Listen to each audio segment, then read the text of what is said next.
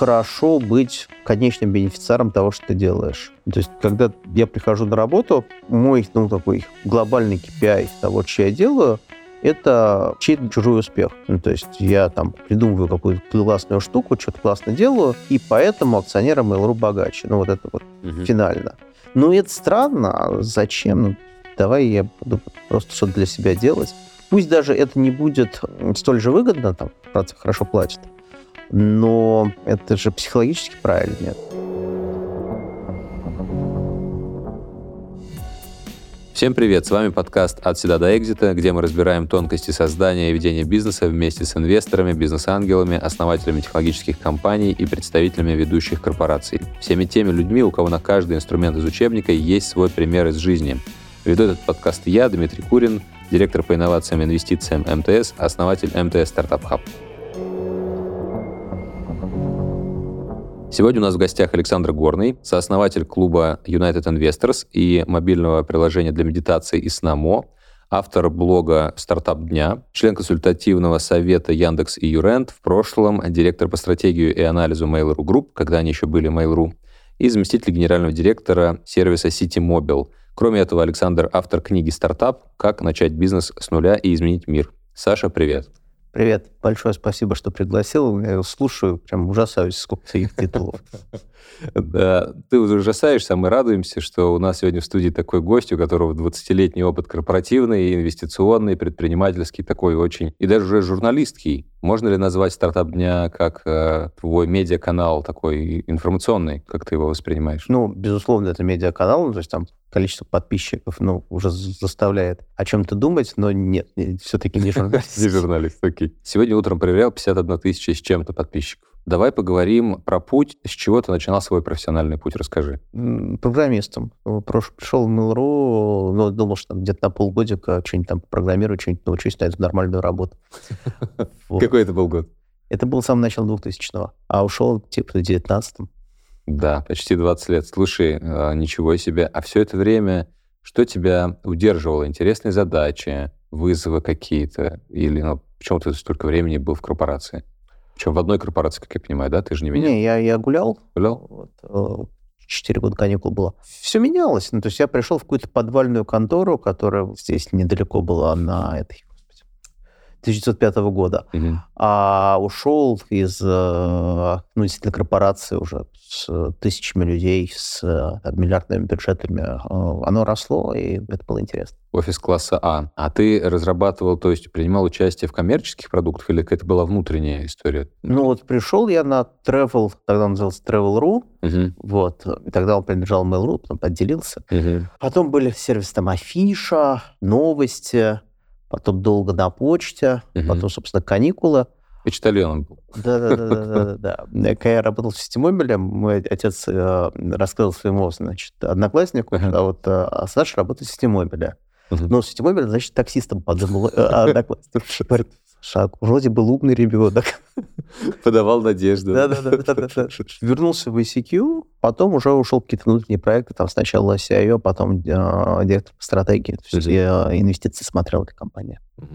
Слушай, а как из backend разработчика перейти в мир инвестиций? Как так у тебя такой shift произошел? Разработчик, э, руководитель разработки, руководитель продукта. Дальше немножко такой назад от CIO, то есть опять вернулся в руководство разработчиками. А дальше, ну, когда ты смотришь на разработчиков, ты смотришь на стартапы, потому что, ну, как-то надо что-то двигаться вперед, mm-hmm. надо видеть, что происходит. Ну, а когда ты смотришь на стартапы, то уже логично, почти логично вкладываться инвестиции.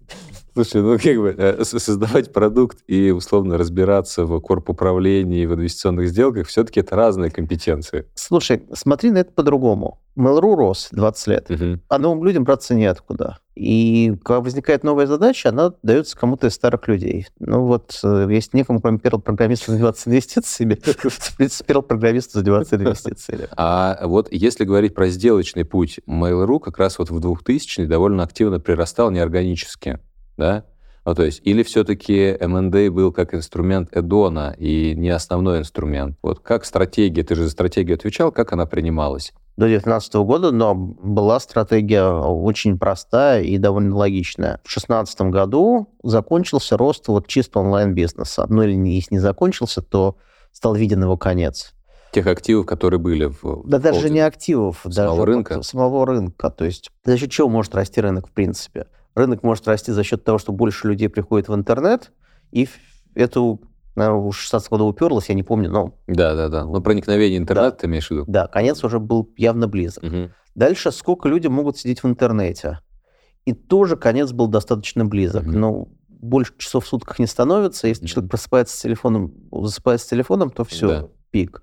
А дальше можно всадить больше баннеров на единицу полезной площади. Угу. И тут тоже конец был недалеко. И дальше можно дороже продавать этот баннер, но и тоже, ну, что-то можно копать, но, mm-hmm. но все. И, соответственно, вот если ты остаешься чисто онлайновым, то ты зависишь от этих четырех переменных, они все там недалеко от конца или уже в конце mm-hmm. были в 2016 году. И чтобы продолжать расти, и мы, и Яндекс, собственно, mm-hmm. поняли, что надо заниматься чем-то больше, чем пиксели на экране надо отдавать какой-то офлайновый сервис, за который люди готовы ну, платить гораздо больше, чем стоимость э, баннер-показа mm-hmm. на смартфоне. И дальше был вопрос, в какие направления, какие ниши идти, где лучше всего, дороже всего, эффективнее всего можно конвертировать э, нашу онлайн-власть в какой-то офлайн продукт. Угу. И вот мы там, ну, что дальше что-то. А, а какие сферы вот э, были? Вот из чего выбор был условно? Там вот такси, понятно, да, там food delivery. Это тех, наверное, был тогда уже на горизонте? Это тех был, да, Geekbrains же купили еще да, тогда. Гейминг, наверное, очевидно. Ну, гейминг как бы всегда считался частью core бизнеса. Угу. Недвижка, автомобили, на CarPrice смотрели mm. довольно внимательно. Доставка еды вот в стиле Instacart а утконоса. Сделка с Ситимобил. Ну, очевидно, как бы довольно большой бизнес, долгий был процесс, скорее всего, поскольку МНД, да. После этого ты переходишь из головной компании, собственно, туда, в Ситимобил. Что тобой двигало? Это просто элемент корп управления новым активом был? Ну, это же было интересно. Мы выросли очень-очень много раз за очень короткое время. И тут мне казалось, что мне, как человеку-сотруднику. Угу. Интересно в этом поучаствовать. И мне казалось, что если я такой клевый сотрудник, то я, наверное, как-то этому помогу, и компания лучше отработает это несколько лет. Так, и что по факту? Ну, по факту... Ожидание, реальность. Смотри, вот тот кусок, за который я отвечаю, мы были молодцами. А какие у тебя были куски? Ну, вот я пришел в феврале 18-го, угу уходил долго, сложно, ну, давай считать, что вот до Сбербанка некая точка, угу. значит, до лета 19 -го. И за это время мы команду построили, и по поездкам выросли, и ну, сначала экономику ухудшили, а потом сильно улучшили, mm и продукт стал намного лучше. Ну, то есть мы красавчики. Слушай, ну это самый такой активный период конкуренции с Яндексом в том числе да. был. Но вот если сейчас посмотреть, да, как бы на фактуру, ну, кажется, что там Ситимобил, даже не кажется, а факт, Ситимобил проиграл битву с Яндексом.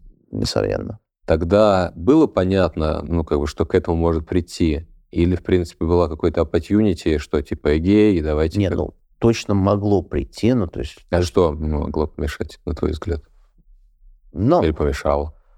А, помешала нехватка времени. То есть, по сути, мы начали в 18-м, где-то половину 19-го потеряли из-за инвестиций Сбербанка, там, появление mm-hmm. нового акционера. Mm-hmm. Ну, это не то, что проблемы, но переходный период. Потом потеряли 20 год из-за ковида, mm-hmm. потом потеряли половину 21-го из-за ковида, mm-hmm. а потом, значит, э, мир изменился, и после четырех лет инвестиций на бумаге реально имелось э, два года нормальной активной работы, mm-hmm. и результат этих двух активных лет работы и там новое руководство email и новое руководство Сбера решили, что не надо продолжать. А какой сейчас статус компании ликвидирована, то есть сервиса не существует? Я как только из газет знаю, но, да. насколько я понимаю, да. базовый актив очень недорого продан таксовичкову, угу. а приложение работает, какие-то машины приезжают, но это какие-то там тысячи поездок. Понятно. То есть очень серьезная деградация продукта. На самом деле таких кейсов-то не так много в России. Я не знаю, может быть, ты еще знаешь кейсы, когда условно а, там стартап а, получает кэшин, там, окей, там миноритарная инвестиция от корпората, ресурсы от корпората начинают масштабироваться, масштабироваться, и потом все обратно потухает. Вот есть какие-то еще примеры? Хороший вопрос ты задал. Я, ну, наверное, есть, но трудно вспомнить. Рамблер. Mm-hmm. Рамблер, кстати, да. Интересно тоже, да, там, казалось бы, на заре 2000-х лидер рынка, и потом постепенно-постепенно это все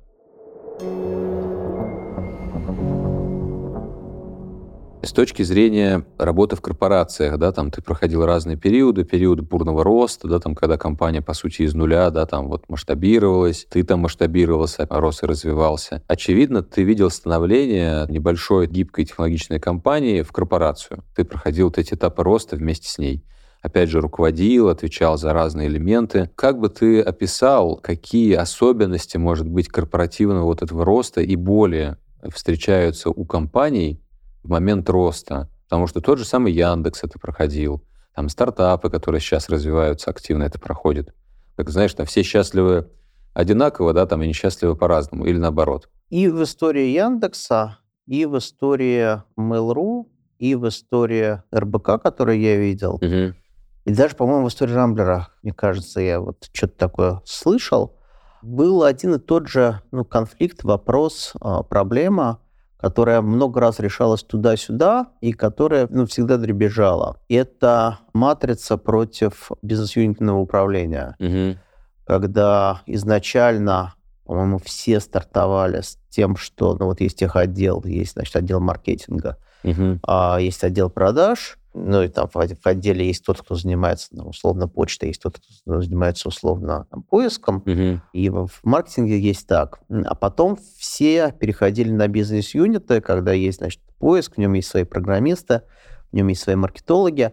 Кто-то делал еще обратный ход, значит, а давайте вернемся в э, матрицу. Угу. Все завершили бизнес-юнитами, насколько я знаю. Угу. Но кто-то делал круги, и это всегда было очень тяжело, очень конфликтно, очень проблемно. Всегда приходилось об этом думать, годами думать.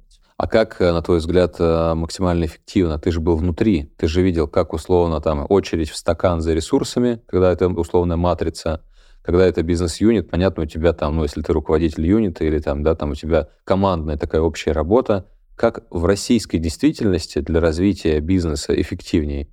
Слушай, на больших бизнесах, видимо, кроме бизнес-юнитов нет альтернатив. А, а почему? Потому что персональная ответственность лидера и команды, ну, то есть в чем причина, как ты думаешь? Всегда задача любой структуры сократить лишние коммуникации. Угу. А если у меня формально есть их отдел на 2000 человек, то для проектов, в котором всего занимается 10 человек, ну, реально-то, угу. это, ну, очень большой верхед в коммуникациях, когда приходится ходить через голову, потому что другого общего начальника нет. Угу. При этом, хотя альтернативы нет, это очень неэффективный подход, потому что каждая команда начинает изобретать велосипеды, потому что теряем общую какую-то угу. культуру, общие подходы, общие инструменты. Но на больших компаниях другой альтернативы нет. Но теряем. Ну и каждый раз страдаем, пытаемся придумать, вернуть как было. Слушай, ну вот эти страдания, это же как бы условно возможность конкурентам обходить э, и там, да, как бы делать какой-то буст – а в стартапе как эффективнее? Все делают все, матрица. Стартап от сколько человек? Ну хорошо, там 100, вот представь. 100 человек, мне кажется, что матрица эффективнее, да. Угу. Ну, то есть там, значит, в каждом самом большом отделе 30 человек, 30 человек обозримы для руководителя, угу. он знает, что происходит, и матрица еще эффективнее. А вот э, если поговорить в эту же область, э, там, не знаю, как растут технологические компании, как они ими становятся, и вот, вот эта модель управления, да, там, юнитовая, вот ты в корпорации запускаешь какой-то юнит, там, собираешь команду, это же занимает время, ну, условно, год. И тебе дают еще сколько-то времени показать результаты. Это, ну, не всегда эффективно, честно говоря. Есть у тебя понимание, за какой период времени внутри корпорации какая-то новая технологическая вертикаль может там, вырасти, созреть, ну, вот что-то что показать? Что это уже строго зависит от того, что мы понимаем под словом «созреть». Вот Юлу мы запускали в мейле. Угу. От решения о запуске до первого релиза прошло 6 недель. Расскажи про Юлу, кто нас слушает, может быть, не знает. Юла, Mail.ru, аналог Авито, мобильное объявление. Да. Причем, ну, это как бы сейчас мы аналог Авито, все одинаковые, но нынешнюю концепцию вот э, мобильной версии этих приложений принесла в Россию Юла. Угу. Авито был совсем другим а, в 2015 году. Угу. А, но как появление Юлы очень сильно изменило и Авито. И там а, один из топов Авито говорил, что Юла это вообще лучшее, что случилось с Авито за всю историю. Интересно. Ну, после первого релиза, ну, окей, там был один пользователь, очевидно, первый день. Да. Вот. А дальше удваивалось, утраивалось, не терялось за какие-то периоды времени. И когда куча камней становится кучей, ну, черт его знает. Но ты должен расти быстро. Но я имею в виду хотя бы, вот смотри, как бы в компаниях, в крупных корпорациях есть, ну, условно, уровень материальности, давай это так назовем. Мгм. Условно, там, миллиард рублей, какой-то там ревеню. Это, ну, уже более-менее материально. Мгм. Вот по твоему опыту, почему я спрашиваю? Потому что хочу плавно подойти к логике стартап, то есть buy versus build, и условно вот в логике build для того, чтобы тебе раскачаться там из нуля хотя бы до миллиарда, не знаю, выручки, GMV, как хочешь. По твоему опыту, сколько времени, какие есть проблемы в этом барьера, и вообще это, ну, как это, success case это частый или это скорее exception, какое-то исключение? Слушай, мне кажется, что главный барьер – это риск. То есть э, вот в классике стартапа есть некий венчурный инвестор, который говорит, а черт с ним, но в крайнем случае я потеряю эти деньги, дает деньги, значит, э, основателю, много денег основателю, непропорционально много денег Мгм. основателю. Проект маленький, а мы туда там знаю, миллион или 10 миллионов долларов Да. вкладываем. И в жизни не так, но э, условно так. А поли их как можно быстрее, мы, мы должны расти. И стартапы быстро растут. Мгм. В тех корпорациях, которых я встречал, всегда вот боролись два начала. С одной стороны, ну, хочется, чтобы оно быстро выросло, Мгм. И там какой-то из начальников, самый высокий, не самый высокий, как приносит бюджет и говорит, ребята, полите. А с другой стороны, блин, что-то много, P&L страдает, выручки от них нет, убытки есть, а давайте, значит, прикроем краник. И вот если в венчуре деньги один раз отдал, уже никак вернуть нельзя особо, Да. то в корпорации вот каждый месяц, квартал можно бюджетированием играться. И это большая проблема. А, Ну, то есть, с одной стороны, корпоративные стартапы не бывают так глухо убыточны, как Вигорк, там нельзя потерять ну, Мгм. десятки миллиардов. Но, с другой стороны, и стартапу может топлива не хватить. Деньги нужны. И вот, мне кажется, этот конфликт, проблема, он самый губительный для корпоративных стартапов. Ну, то есть э, контроль versus э, финансирование, ну, условно, да, там, Да. или... Слушай, но ведь стартап же тоже финансируется раундами, условно, там тебе дали, как бы, Тебе дали на полтора года, а тут, Ну да. значит... э, дали на три месяца. да? Да, как второй квартал закончился, ой, блин, аналитики говорят, что у нас маленькая EBITDA, давайте подкрутим краник. Ой, блин, говорят, что выручка мало растет, давайте раскрутим краник. Слушай, и вот э, по твоему опыту, вот эти кейсы, они как расшивались и расшивались ли? Ну, то есть, условно, при таком подходе можно ли создать какой-то внутренний успешный продукт Ну, и бизнес? Ян- Яндекс Такси успешный. Ну, сколько? 10 лет убыточный? 11? Но, 11. подождите, ну, ну что? Ну, то есть терпели, терпели, да, инвестировали. терпели, инвестировали. А еще примеры? Заходишь на главную страницу любого нашего сервиса, там много чего есть. Это внутренний ты имеешь в виду продукт? Ну да, но Вот. когда, когда-то они были стартапами. А, окей. А давай поговорим про логику, вот опять buy versus build. Ты, когда занимался работой со стартапами, у вас была стратегия только поглощения покупки мажоритарной доли? Или все-таки миноритарные сделки тоже делали? Они были супер гибкими. То есть Club мы купили на 100%, Geekbrains мы купили на 51%. Ну, это контроль. Это как City Mobile мы инвестировали неконтрольно. а Юлу мы сделали сами. Мгм. Ну, как, какой еще вариант бывает? Asset-дилы, когда выкупаешь команду, IP. С Саймру такое было. А, слушай, интересно. Ну, то есть рассматривали все разные инструментарии, не было какого-то там табу, типа только так или только так. А какая была логика инвестиционная? Стратегического инвестора или финансового? Или Тогда только стратегического. стратег? Мгм. А как вот, на твой взгляд, вот э, по итогам вот этого периода, там сколько, 10 лет, это было правильное решение, вот быть чисто стратегическим инвестором? Слушай, ну, предположим, мы были бы где-то финансовым инвестором. Да. Предположим, бы даже заработали сколько-то. Ну, вложили бы, я не знаю, полмиллиарда. Предположим, бы сделали X2. Тоже Да. неплохой результат. Но было бы сейчас на счету Mail.ru на полмиллиарда долларов больше. Глобально бы вообще же ничего не изменилось. Ну, один раз бы заплатили дивиденды этими лишними деньгами. Чё? Означает ли это, что политика высокого риска была недостаточно утилизирована, и условно вот логику там, не знаю, spray and pray вы не использовали, когда да, там посевом занимаешься, вырастет, вырастет. Вы же стратег. Вы же как это про будущее были тогда. А зачем большой компании, ну, даже не обязательно компании, зачем любому крупному игроку заниматься pray? Ну, то есть... Ну, в текущей реальности за тем, что как бы нету зрелых решений, рынок хантинга закончился, надо заниматься фермерством, ну, то есть... Так давайте, да, пусть другие занимаются фермерством, мы купим подороже попозже. М. За- То есть зачем тратить на это усилия?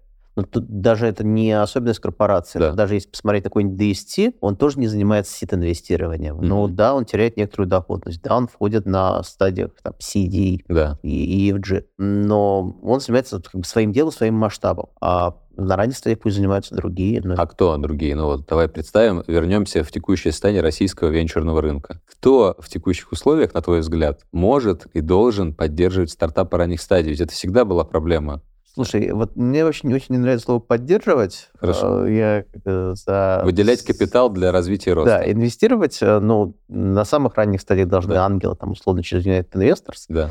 Э, или отдельные Потом должны включаться фонды, там, типа, не знаю, системы смарт-теха или там да. Да. Вот. Потом компания до чего-то дорастает, ее там уже могут инвестировать там компании типа МТС и Mail.ru. Угу. Ну, есть линейка на каждом уровне свои. Да, как бы на каждом уровне дефицит, и ангелов у нас мало, и э, ранних фондов у нас мало, и поздних фондов у нас, стратегов у нас мало. Э, ну, создавайте новые фонды, конкуренция низкая, вы работаете. Да, но вопрос же, как бы, чтобы еще и рыба была, в кого инвестировать? Слушай, проект это есть. Нет, скорее, то есть вот если говорить об одной точке, об одном узком месте, то мне кажется, что нет именно стратегов. Продавать особо некому. Ну, то есть проблема отсюда, от покупателя ты имеешь в виду да, идет? Да. На рынке там очень немного компаний, которые готовы кого-то покупать за какие-то ощутимые деньги. Слушай, ну вот мы с своей стороны колокольни смотрим, как бы, да, можно кого-то купить, но рынок быстро консолидируется, и желающих, как бы, их мало, это правда, но как бы и потенциальных таргетов тоже немного. И так или иначе рынок быстро консолидируется, и дальше как бы что? Ну, то есть кризис пайплайна точно есть. Как мне видится причина? Да. Вот я такой красивый, хочу сделать стартап для медитации сна, класс я делаю первую свою фин-модельку. Угу. Еще слабо разбираюсь в медитации и сне, но нормально разбираюсь в Excel. И понимаю, что у меня ровно два покупателя. Это Сбер и Mail.ru Group.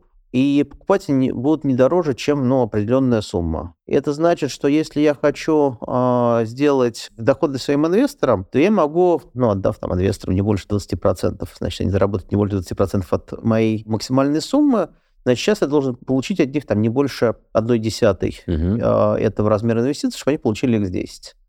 Получаю, что весь мой бизнес-план должен укладываться вот, ну, от там, 2% от суммы продажи, угу. потому что 20% инвесторам X10. 2% от суммы продажи – это не очень много. Поэтому в моем приложении для медитации нет, значит, а, каких-то звезд, как у Калма, Поэтому в моем приложении для медитации там ну, 40 курсов, а не 400 курсов, как у Калма. Поэтому там нет каких-то еще разделов, угу. еще-то еще нет. Ну, как бы жизнь сложилась по-другому. Да. Но э, если бы вот все шло по первой Excel, я бы пришел, значит, ну, там, к МТСу бы тоже зашел, да. вы бы меня посмотрели, сказали, ну, блин, ну ведь сильно же отличаетесь от Калма. Ну, как бы вот и этого нет, и звезд нет. Да. Вот был бы у вас Хабенский, я бы вам заплатил нормально, mm-hmm. а у вас Хабенского что-то нет. Да. Что-то не, не доработали. Так. А, и сумма была бы низкая. Ага. Вот. Но беда в том, что если бы я рискнул, если бы у меня был бы, я бы привел много денег, у меня был бы Хабенский, все такое, все равно купили бы дешево. Угу. Потому что нет привычки покупать дорого. Поэтому... Ну, то есть, э, как это, э, причинно-следственная связь немножко нарушена, и получается, ты не развиваешь э, компанию стартап ровно потому, что понимаешь, что как бы купят, за, зачем вкладывать больше денег, если оценка на выходе будет одна и та же. Да. И в итоге, я так понимаю, вы выбрали формат развития на новых рынках, на других рынках, я так понимаю, Штаты, Европа. Да. да? А в каком состоянии сейчас находится МО? А сколько аудитория? Слушай, э, у нас там порядка двух миллионов пользователей. А, у нас порядка 75% выручки за пределами России. Это, ну, забавно. В России мы как бы лидер своей категории. Угу. В, в Штатах мы, ну, вообще ну, понятно. Незаметно на фоне Калма, да. а выручки 70% оттуда, 30% отсюда. Ну, и там больше миллиона, я так понимаю, аудитория там уже, если ты сказал 2 миллиона. Нет, монетируется лучше. А вот а, решение выйти и запустить стартап из корпорации, оно родилось, когда еще были в корпорации, очевидно, да, как бы начали постепенно что-то пилить. Ну, то есть почему там как бы... Или это были параллельные решения? Инвестиционный клуб United Investors, стартап МО, я не знаю, там личные какие-то инвестиции условно. Как вот ты Но личные инвестиции это совсем отдельно. А они там и до были, и как не связаны с корпоративной деятельностью. Но United Investors там примерно из одной логики запускались, ну, лично для меня. Я, я же с партнерами запускал, да. то есть какая-то другая логика могла быть. Но у меня была логика, что хорошо быть э, конечным бенефициаром того, что ты делаешь. То есть, когда я прихожу на работу, мой ну, такой глобальный KPI того, что я делаю, это чей-то чужой успех. Ну, то есть я там придумываю какую-то классную штуку, что-то классно делаю, и поэтому акционеры Mail.ru богаче. Ну, вот это вот угу. финально. Ну, это странно. А зачем? Ну, давай я буду просто что-то для себя делать. Пусть даже это не будет столь же выгодно, там, правда, хорошо платят, но это же психологически правильно,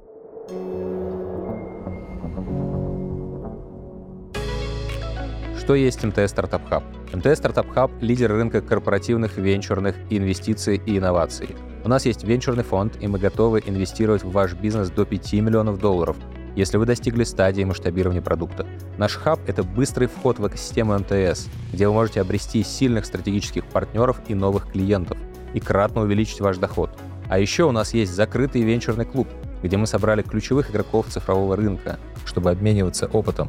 Развивайте свой бизнес вместе с МТС. Подробности читайте на сайте startup.mts.ru. Ссылку мы оставили в описании. Слушай, э, интересное рассуждение. Сегодня утром как раз э, проверял, читал твой телеграм-канал «Стартап дня», и вчера ты опубликовал, в чем разница между стартапом и малым бизнесом. Вот сейчас ты рассуждаешь так, что как бы я могу утилизировать свое время, инвестировать во что-то, что мне будет интереснее, там, прикольнее, и я могу на этом заработать. Звучит, исходя из твоего поста, как э, инвестиция в малый бизнес, а не в стартап. Вот ты, когда эту тему начинал, ты к этому как относился? Стартап и логики стартапа, венчурные инвестиции, рост, агрессии и так далее? Или все-таки решение нишевой проблемы боли, которая тебе наверняка самому тоже откликается, иначе бы, я думаю, ты бы выбрал другую область? Ну, как бы United Investors — это классический малый бизнес. Да. Мой — это классический стартап. А, окей, то есть ты так это разделяешь? Да. Интересно. Окей, хорошо. А давай э, вернемся к United Investors. Сколько проектов отсматриваете, не знаю, ежегодно, ежемесячно? Сейчас меньше. Примерно. Вот э, всего за 4 года где-то 5 тысяч проектов через нас прошло. Угу. А сколько инвестиций было сделано вот за этот период? Мы не знаем точно. То есть э, участники клуба инвестируют самостоятельно, и мы не о всех сделках узнаем. Угу. Мы думаем, что порядка 100 сделок через нас прошло, что довольно много. А за последний год, ну, понятно, что там все говорят про венчурную зиму, все говорят, что сделок меньше. Я думаю, что меньше 10, да. Ну, упало, очевидно. Да, да очевидно упало. Значительно. Ну, то есть я правильно понимаю, что United Investors — это не синдикат, это скорее информационная площадка обмена... Да, так. Авито до стартап. Слушай, как у нас сегодня часто про Авито упоминается. Интересно, когда за последние полтора года, и ты, в принципе, тоже это рассказывал, а многие предприниматели решили попытать счастье на новых рынках. Да, там кто-то поехал в ближние СНГ, кто-то в дальние и так далее, там зарубежье, и там начали себя пытаться реализовывать. Вы в United Investors много печей смотрите, ну и ты точно смотришь много. Вот какие, и это частый вопрос, я часто нашим гостям задаю этот вопрос, какие ты видишь сильные стороны нашего предпринимателя, и какие ты видишь, ну, не слабые, окей, давай, точки роста, да, где им надо прокачаться, чтобы вот эту вот мечту, не знаю, стать единорогом, выйти на новый рынок, реализовать?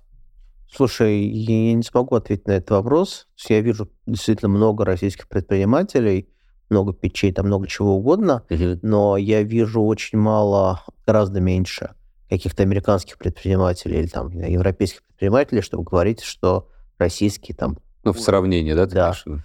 Поэтому у меня нет точки отсчета, чтобы... Как... Ну, окей, хорошо. А вот, э, опять же, многие говорят о том, что как бы российский предприниматель хорошо делает продукт, вот эту часть, да, там, технологическую, но не очень хорошо продает. Вот этот маркетинговый sales skill. В кармане плохо продает? Ну, на вышли на IPO. Ну, Российская, правда. Нет, ну, ну, окей, ну, они работают в России, вышли на российское IPO. Hunter плохо продает. Ну, то есть, в принципе, ты не видишь какой-то, знаешь, там проблемы, когда там founder плохо делает pitch или плохо привлекает Нет, инвесторов. Полно фаундеров плохо делают pitch, полно да. фаундеров плохо привлекают инвесторов, полно фаундеров плохо продают, да. полно фаундеров плохо делают продукт, полно, но как бы судить о том, больше ли это какой-то ориентира западного, ну, у меня нет статистики. Окей, okay, хорошо. А если, давай, знаешь, с другого конца зайдем. Единорогов с российскими фаундерами за несколько последних лет, ну, становится больше, очевидно, да, как бы до этого было мало, сейчас как бы все больше и больше.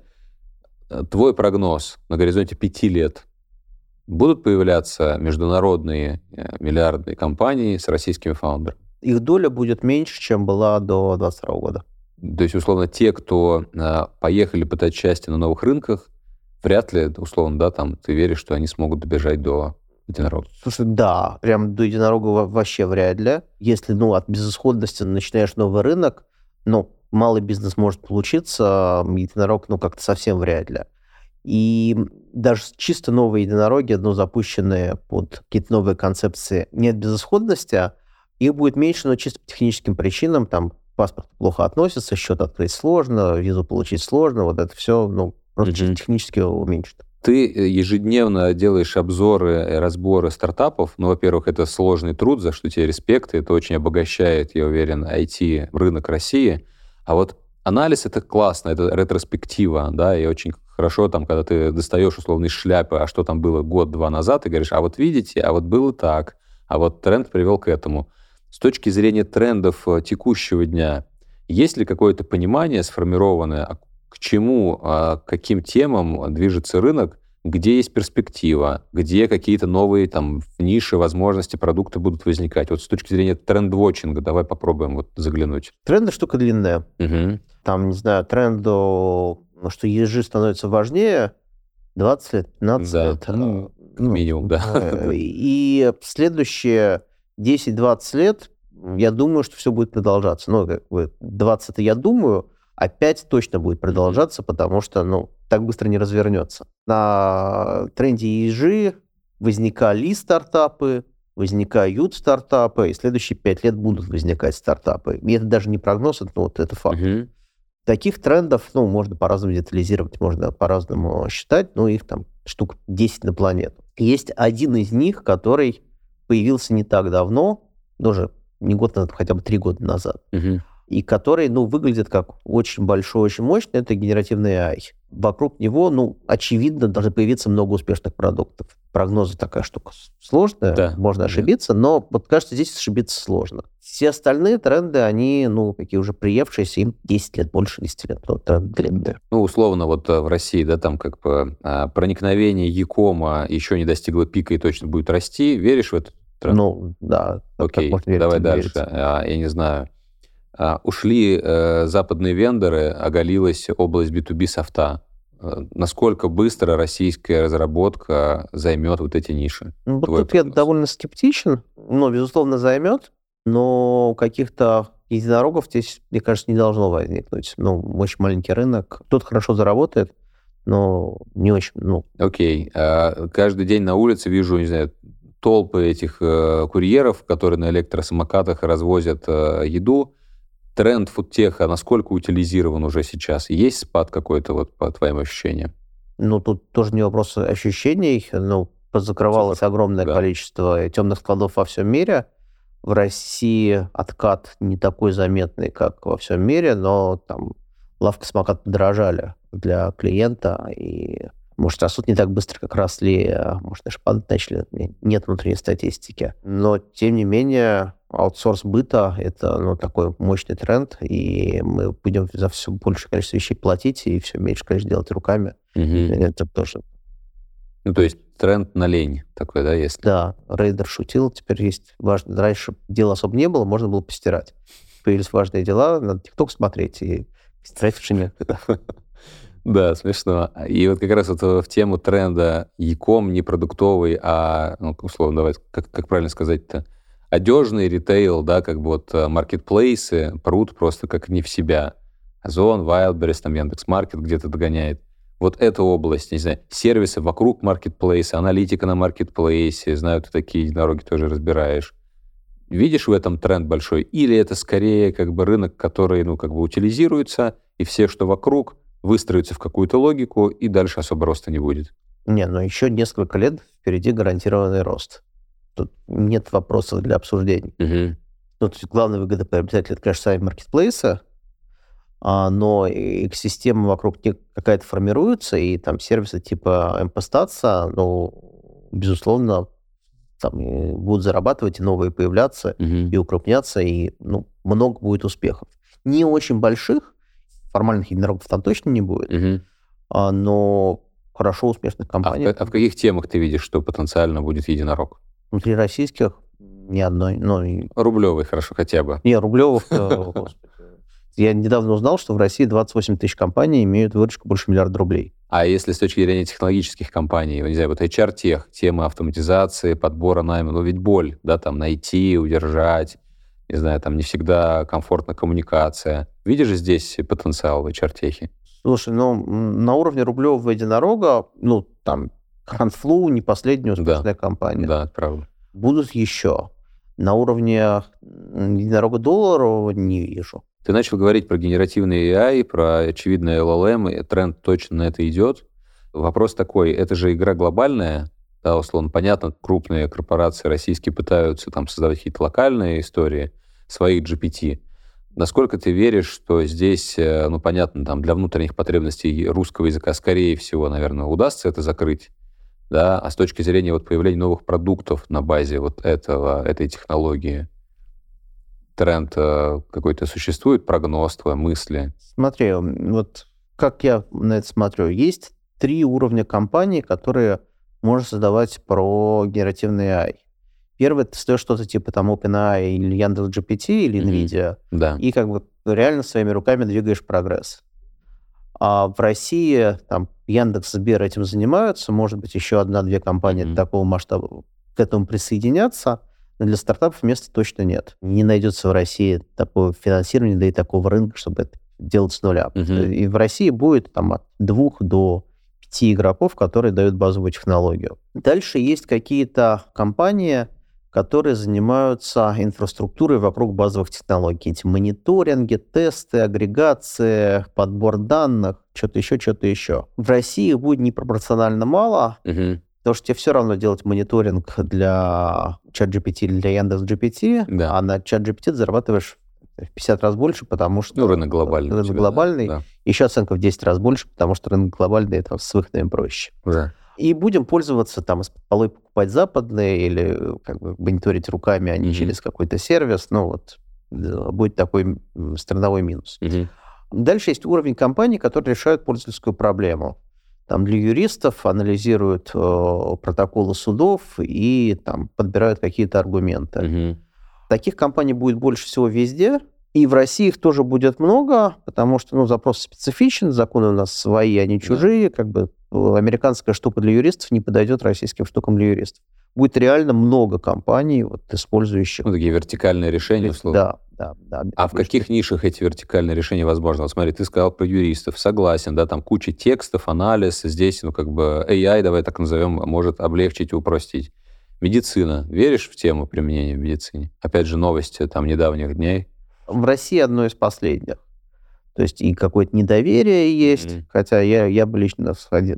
Я недавно прям пытался добиться от ChatGPT ответа на мой медицинский вопрос. Так. Он мне отказывался отвечать, говоря, что там, сходите к врачу, все такое. А ты спросила, бабушка говорила, вот это, да, знаешь, ну, я как бы лайфхак. пытался, м, я, не пробил, все время отбивался. Причем, ну, я как бы осознавая, как все это работает, Да. понимаю, ну, явно лучше среднего, ограничение технологий, я бы все-таки хотел получить ответ от него, а я от врача, точность была бы выше. Но это я один такой, а в принципе люди ему не доверяют. С медициной сложно, но подожди, есть же там продавцы, программисты, юристы, бухгалтеры, какие-то организаторы чего угодно. Ну, любой человек в офисе, он же сидит там, э, перед компьютером Да. и что-то пишет. Ну, вот Да. работа такая. Так. А, и вот все это, это пространство для вертикальных решений. Ну, то есть там, где есть текст, Там- скорее всего, где есть голос, Там ты работаешь головой, а не руками. М. Ну, то есть, э, окей, давай тогда дальше мысль разовьем. Там, где ты работаешь головой, а, чат GPT, LLM и вот этот генеративный AI, это скорее будет Copilot, тебе помощник или замена? Очень тонкая грань. То есть, э, ну вот смотри, мы сделали классного купайлота по а, венчурным инвестициям, ну, предположим. Да. Одна из последних отраслей, но предположим. Да, да.